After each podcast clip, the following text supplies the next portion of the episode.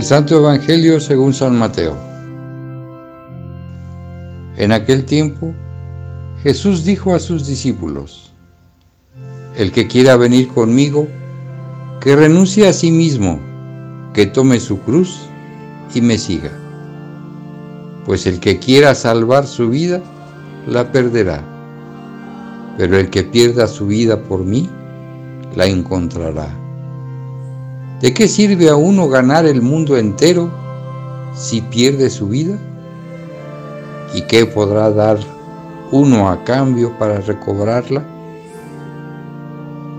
Porque el Hijo del Hombre ha de venir rodeado de la gloria de su Padre, en compañía de sus ángeles, y entonces dará a cada uno lo que merecen sus obras.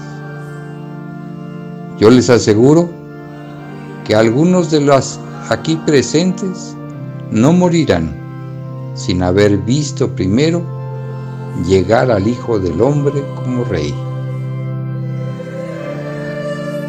Palabra del Señor.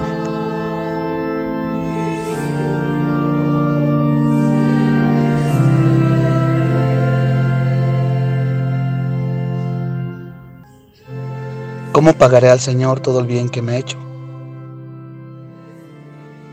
Hermanos todos, en Cristo nuestro Señor. En este día meditemos nuestra vida a la luz del Evangelio de San Mateo. Nuestro Señor Jesucristo ha mostrado a sus discípulos el camino a seguir. Sin embargo, ellos no se han dado cuenta de que es Él el camino. Por eso, hoy Jesús les muestra las condiciones para seguir el camino de la cruz. Jesús pide a sus discípulos dos condiciones. Que se nieguen a sí mismo, que carguen con su cruz y que lo sigan. Dentro de estas dos condiciones nosotros encontramos dos etapas de la vida humana, la presente y la futura porque quien quiera salvar su vida, la perderá, y aquel que la pierda, la salvará. Es signo del testimonio, del compromiso de santidad que el discípulo, en configuración con Cristo, debe resguardar. Así pues, hermanos, nosotros que hoy vivimos en el umbral de nuestra existencia condiciones muy adversas, Debemos refugiarnos en el Señor. Es momento que mostremos nuestra fe. No debemos negarnos a cumplir la santa voluntad de Dios. Es necesario que nosotros comprendamos que los proyectos de Dios son sabios. Es necesario que nosotros comprendamos que no nos toca quedarnos en nuestra comodidad, sino que es el tiempo de dar testimonio en la caridad para ayuda de nuestros hermanos. Hay que iniciarlo a hacer en la oración, puesto que la apatía de la oración es negarnos a mostrar nuestra fe. Hay que hacerlo por medio de las obras de misericordia corporales, porque negarnos a hacerlo es no reconocer a Cristo en la persona del prójimo. Debemos nosotros hoy comprometernos con Dios a ser propagadores de esperanza, a ser propagadores de vida en el Espíritu. Por eso, en nuestra condición de hijos de Dios, no debemos cerrar los ojos a la miseria de las personas. No debemos cerrar nuestros ojos viendo las injusticias no debemos cerrar nuestros ojos viendo la necesidad de las personas.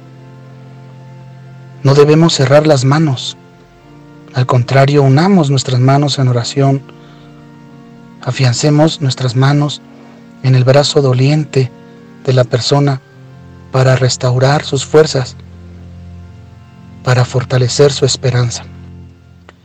Es necesario que nos entreguemos de corazón a las necesidades de los otros, de una necesidad tan grande que nuestros hermanos tienen es que los acerquemos a Dios.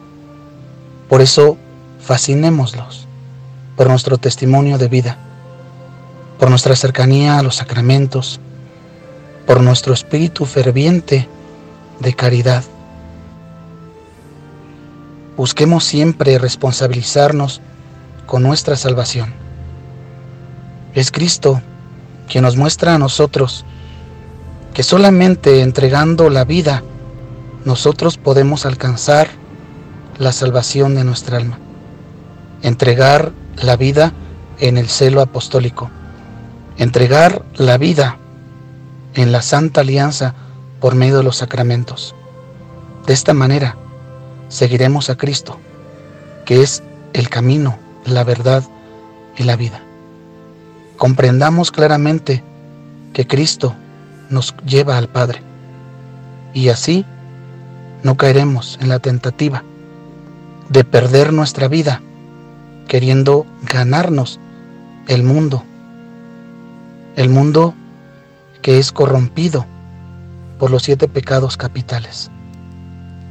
Este mundo que destruye la armonía del hombre con Dios, este mundo que busca reinar en el hombre por medio del pecado.